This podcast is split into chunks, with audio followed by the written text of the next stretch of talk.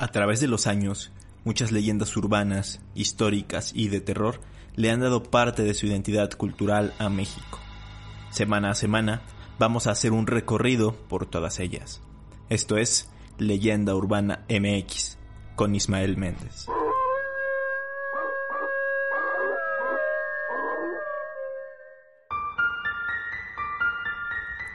¿Qué tal? Bienvenidos a Leyenda Urbana MX, el podcast en el que cada semana hablamos de leyendas mexicanas. Un gusto saludarlos en este episodio número 28. Hay muchas cosas y novedades que anunciar, así que pónganse cómodos. En primera, quiero agradecer a Isabel Guerrero y Carlos Galván por unirse como miembros del canal. Un saludo y gracias por apoyar el proyecto. Por otro lado, a partir de este viernes que pasó, eh, viernes 9 de octubre, y además cada viernes voy a estar en radio. Específicamente tengo una sección en el programa Magazine 99 que se transmite a través de Ori Stereo 91.3 FM.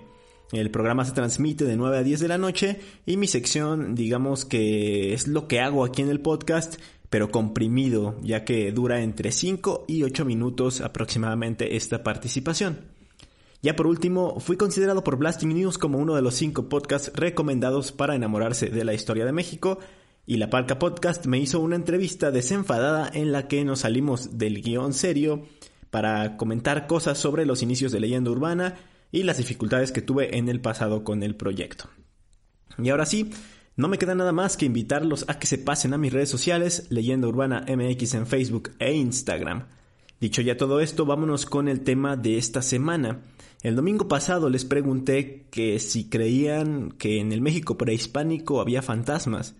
Y ahora la pregunta es, ¿creen que en México haya habido casos de vampiros o vampirismo?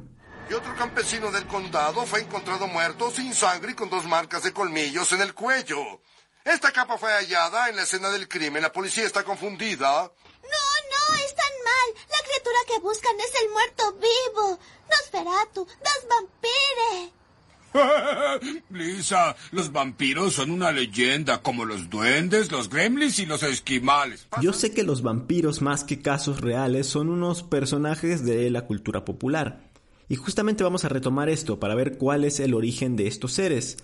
Un vampiro es básicamente una criatura que se alimenta de la esencia vital de otros seres vivos, usualmente sangre, para así mantenerse activo.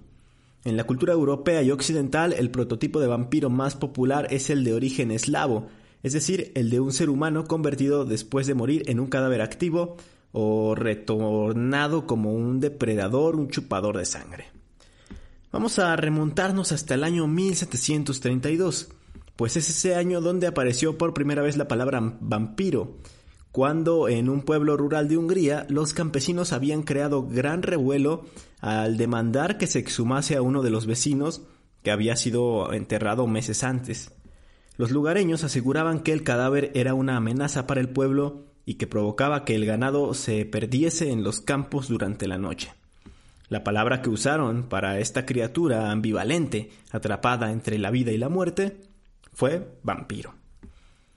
Pero se habla de que el primer vampiro de la historia fue Jur Grando, un campesino que murió en 1656 en Croacia. Aunque digamos que la criatura se popularizó cuando apareció en la literatura, sobre todo en dos obras. Barney el vampiro de James Malcolm Rimmer, que, se, que vio la luz en 1845, y obviamente después por la increíble novela Drácula de Bram Stoker, publicada en el año 1897. A partir de ahí, fueron apareciendo más ficciones y relatos supuestamente reales de estos muertos vivientes.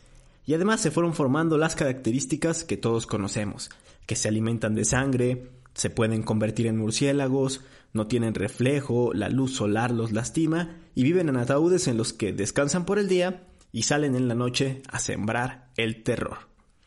Europa fue y ha sido el lugar principal en el que se creían los vampiros, pero en otras partes del mundo, como en México, se han mencionado historias donde los protagonistas son estos seres nocturnos o criaturas con características similares.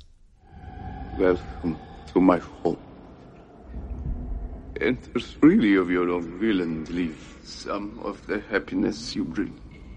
Count Dracula? I am Dracula.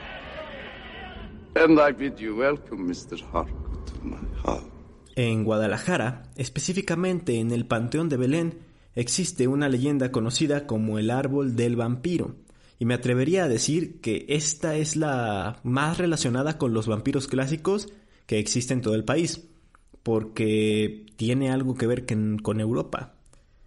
Se dice que en el siglo XIX llegó a la ciudad de Guadalajara un misterioso hombre extranjero. Algunos dicen que era proveniente de Inglaterra y otros que provenía de Hungría. Entre los habitantes de la ciudad hay quienes lo conocían como Don Jorge y otros como el Conde Baldor. Era un hombre muy rico que destacaba por tener extrañas costumbres. Vestía siempre de negro, solamente salía de su casa por las noches, era un hombre solitario que no gustaba de hablar con nadie, a pesar de que siempre era invitado a las fiestas de alta sociedad, no acudía a ninguna.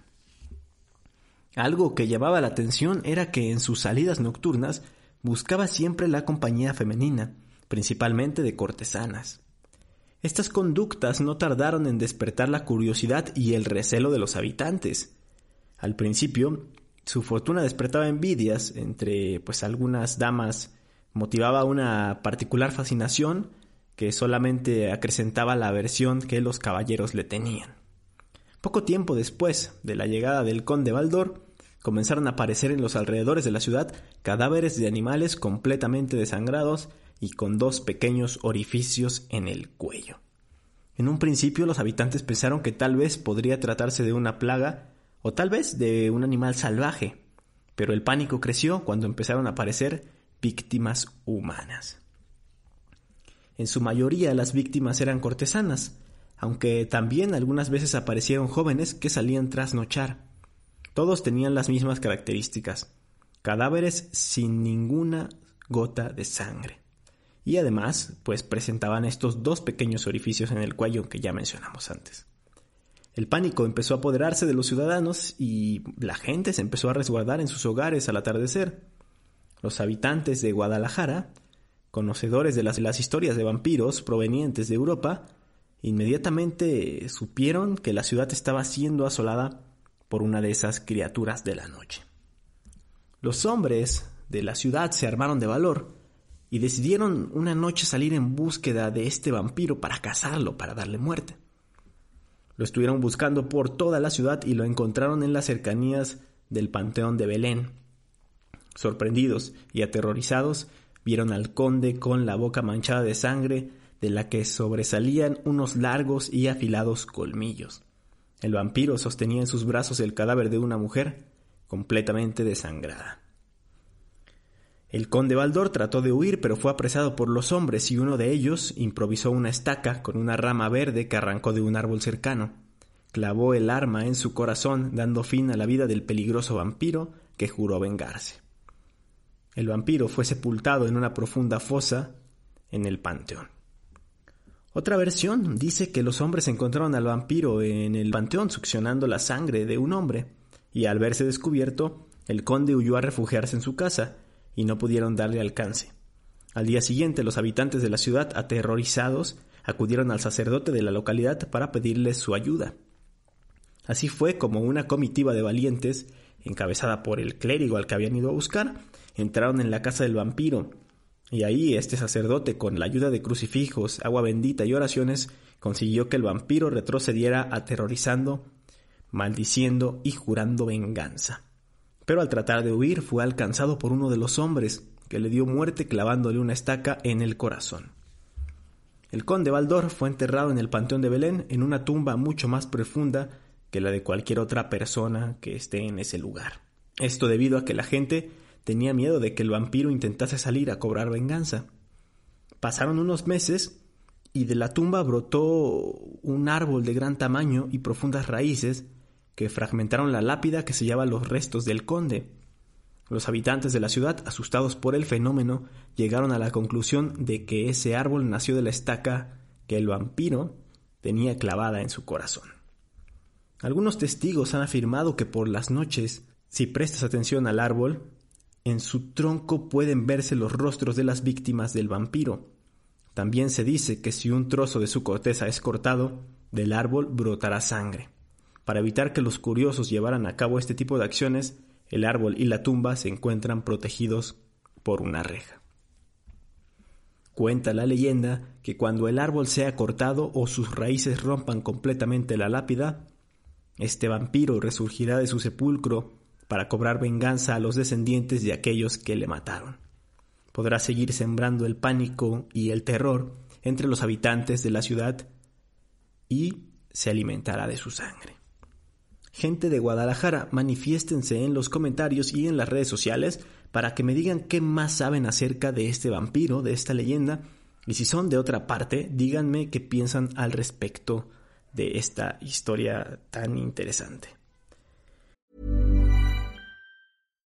How would you like to look 5 years younger? In a clinical study, people that had volume added with Juvederm Voluma XC in the cheeks perceived themselves as looking 5 years younger at 6 months after treatment. Look younger, feel like you. Add volume for lift and contour in the cheeks with Juvederm Voluma XC. Reverse signs of aging by adding volume to smooth laugh lines with Juvederm Volure XC. For important safety information and to find a licensed specialist, visit juvederm.com. That's J U V E D E R M.com. Not for people with severe allergic reactions, allergies to lidocaine, or the proteins used in Juvederm. Common side effects include injection site redness, swelling, pain, tenderness, firmness, lumps, bumps, bruising, discoloration, or itching. There's a risk of unintentional injection into a blood vessel, which can cause vision abnormalities, blindness, stroke, temporary scabs, or scarring. Talk to a licensed specialist to find out if it's right for you. Ready to pop the question? The jewelers at BlueNile.com have got sparkle down to a science with beautiful lab grown diamonds worthy of your most brilliant moments. Their lab grown diamonds are independently graded and guaranteed identical to natural diamonds, and they're ready to ship to your door. Go to Bluenile.com and use promo code LISTEN to get $50 off your purchase of $500 or more. That's code LISTEN at Bluenile.com for $50 off. Bluenile.com code LISTEN. De Guadalajara vamos a Tlaxcala, porque allá se habla de unas mujeres que son consideradas como los vampiros mexicanos, aunque como se darán cuenta más adelante, tiene mucha relación con las brujas. En lo personal, creo que sí es una versión con variantes de las clásicas brujas, pero hay un elemento que sí las empareja con los chupasangre. Estoy hablando de las tlahuelpuchis. Tlahuelpuchi significa en lengua náhuatl sahumadora luminosa. Una sahumadora es una mujer que porta un sahumerio en braseros durante las procesiones religiosas, y su tarea es básicamente echar humo. Las Tlahuelpuchis son seres femeninos y se conocen desde la época prehispánica, principalmente como chamanes que tenían la capacidad de ser nahuales, es decir, de convertirse en animales o incluso dicen se podían transformar en fuego. Se cuenta que estas mujeres, que a simple vista parecían normales, recibieron una maldición al nacer que las marcó de por vida. Al llegar la pubertad, exactamente en el momento en que tienen su primera menstruación, sus poderes malignos se manifiestan y las llevan a convertirse por las noches en animales, sobre todo en aves como guajolotes. También se ha dicho que se pueden convertir en gatos, perros o hasta buitres. Una vez que tienen su forma animal, emiten una rara e intensa luminosidad con la cual delatan su presencia, y es la misma que les hace recibir su nombre. Sin embargo, las tlahuelpuchis no tienen, no pueden transformarse más bien en animales en presencia de más personas. Para ello, las hipnotizan o van a algún lugar en donde no puedan ser vistas. El rito que realizan para adquirir este don de transformación, según se cuenta, se hace el último sábado de cada mes, después de la medianoche. Se decía que cuando en una familia nacía una Tlahuelpuchi, era motivo de mucha tristeza y de hasta una gran vergüenza para todos los integrantes de esta familia. Incluso la mujer podría ser segregada de la comunidad. Por eso la familia trataba de mantener el secreto lo más que pudiera. Y, también es por esto que la Tlahuelpuchi no atacaba a sus familiares. Solo lo hacía si el secreto era revelado por alguno de ellos. Entonces, la mujer le chupaba la sangre. Las Tlahuelpuchi se conocen unas a otras aun cuando estén presentes en su forma humana. pero no son seres que vivan o actúen en grupos. Ellas prefieren llevar a cabo sus actos de forma individual, ya que en un principio son sumamente celosas y agresivas entre ellas. Además, pues protegen su territorio fervientemente, lo que incluso las lleva a tener peleas para defenderlo. Sin embargo, cuando hay alguna amenaza común, se avisan las unas a las otras. Ahora bien, la razón por la que se les conoce como vampiros mexicanos es porque se alimentan de la sangre humana y tienen la necesidad de hacerlo unas tres o cuatro veces por mes. Tienen marcada una preferencia por la sangre de los niños o bebés menores de 10 meses. Generalmente hacen esta práctica a altas horas de la noche, entre las 12 de la noche y las 4 de la madrugada, pues es cuando más merodean en busca de víctimas. Al acercarse a las casas se convierten en guajolotes e hipnotizan a los habitantes. Una vez que todos duermen, la Tlahuelpuchi vuelve a adquirir su forma humana, muerde al niño y sale de la propiedad. Cuando los padres de la víctima se despiertan, se dan cuenta que el pequeño presenta moretones en el pecho, en la espalda y en el cuello, y en su cara puede verse una tonalidad, digamos, púrpura. Para ahuyentar a las Tlahuelpuchis, se tiene la idea o la costumbre de colocar debajo de donde duermen los niños una cajita que contenga agujas, un cuchillo, alfileres, un pedazo de metal brillante o unas tijeras abiertas. De igual forma, se puede colocar en la cabecera una cruz elaborada con monedas o un espejo, y cerca de la puerta se puede poner una cubeta de agua. Sin embargo, se cree que lo más efectivo para alejar a estos seres es envolver dientes de ajo en una tortilla o esparcir pedazos de cebolla alrededor de su cama o cuna. Hay muchas comunidades en este estado, en Tlaxcala, que tienen muy arraigada esta creencia y de verdad le tienen mucho, mucho miedo a estos seres sobrenaturales. Como podrán darse cuenta, estos seres tienen muchísimas similitudes con las conocidas brujas, como lo mencioné al inicio, desde chupar a los niños pequeños hasta la transformación en guajolote. Incluso se dice que esa luminosidad tan característica de las tlahuelpuchis a veces las hace parecer bolas de fuego. ¿Ustedes qué creen que sean? ¿Brujas o vampiros? Yo pienso, o más bien yo soy team brujas, pero no podía perder la oportunidad de hablar de ellas en este episodio por las similitudes que también tienen con los vampiros aunque también las voy a mencionar por encimita en el próximo episodio, pues ya toca el turno justamente de hablar específicamente de las brujas. Pero bueno, ahora toca hablar de algo contemporáneo. No sé si hayan oído de los neovampiros mexicanos. En el año 2016 salió una noticia impactante a la vez que curiosa, pues en Chihuahua unos jóvenes mataron a su amigo con la intención de convertirlo en vampiro ¿Sí? Así como lo oyeron. Les leo una noticia publicada en el Universal el 5 de marzo de 2016. Seguros de que resucitaría, convertido en un vampiro, tres jóvenes privaron de la vida a un amigo como parte de un ritual satánico, y luego abandonaron el cadáver a unos metros de la catedral de esta capital. La Fiscalía del Estado informó que gracias a la colaboración de un testigo protegido se logró detener a Omar de 25 años, Gustavo de 18 años e Ivette de 18 años, quienes estrangularon a Edwin de 24 en un supuesto rito de iniciación en un culto demoníaco.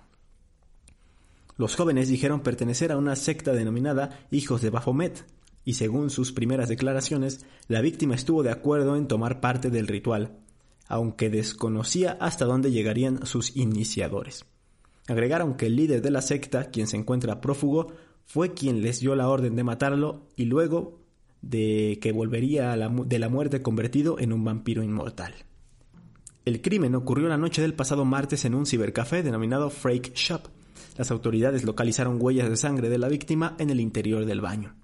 Al parecer, el ritual fue inspirado en un libro de cultos satánicos, pero al ver que no lograron revivir a su amigo decidieron hacer pasar todo como un acto del crimen organizado, por lo que envolvieron el cuerpo en bolsas negras y lo amarraron con cinta adhesiva, dejándolo tirado en una banqueta, al estilo de las bandas del narcotráfico.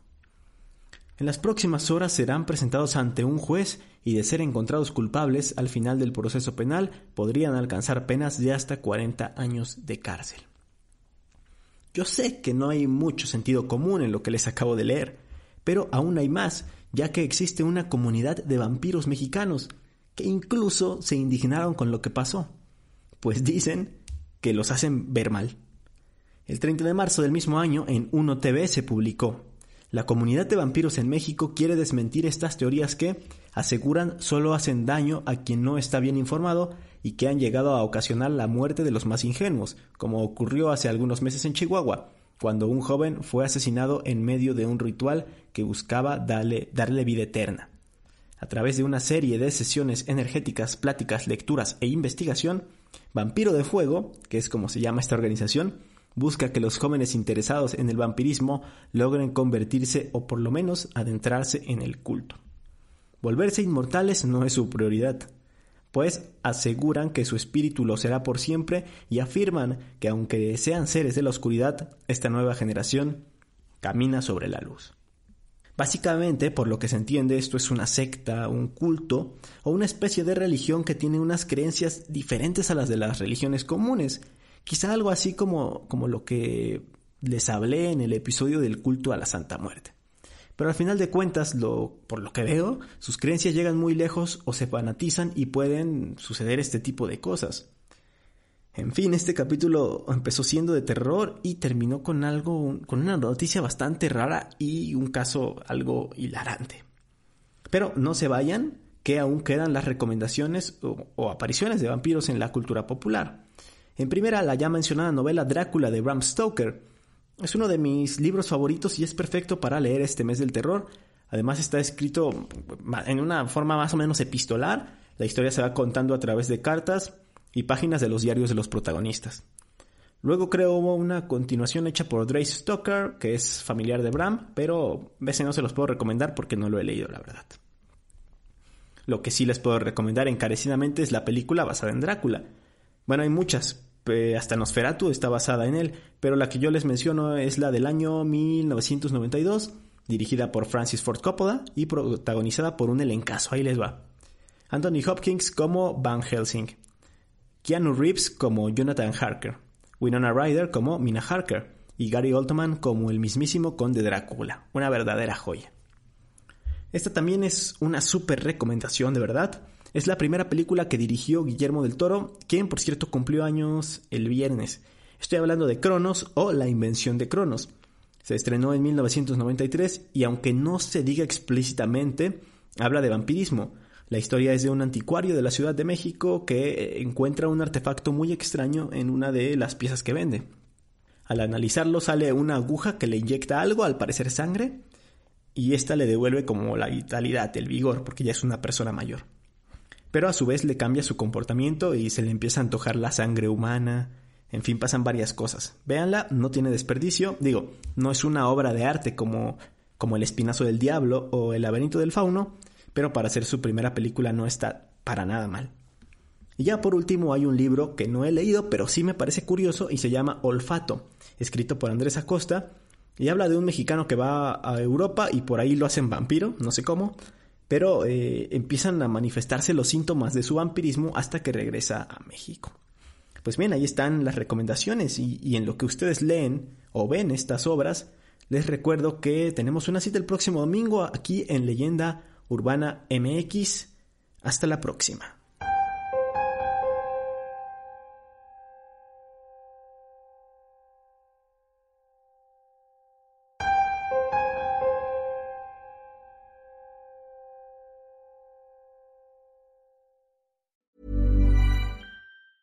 Planning for your next trip? Elevate your travel style with Quince. Quince has all the jet setting essentials you'll want for your next getaway, like European linen premium luggage options, buttery soft Italian leather bags, and so much more. And it's all priced at 50 to 80% less than similar brands. Plus, Quince only works with factories that use safe and ethical manufacturing practices. Pack your bags with high-quality essentials you'll be wearing for vacations to come with Quince. Go to quince.com slash trip for free shipping and 365-day returns.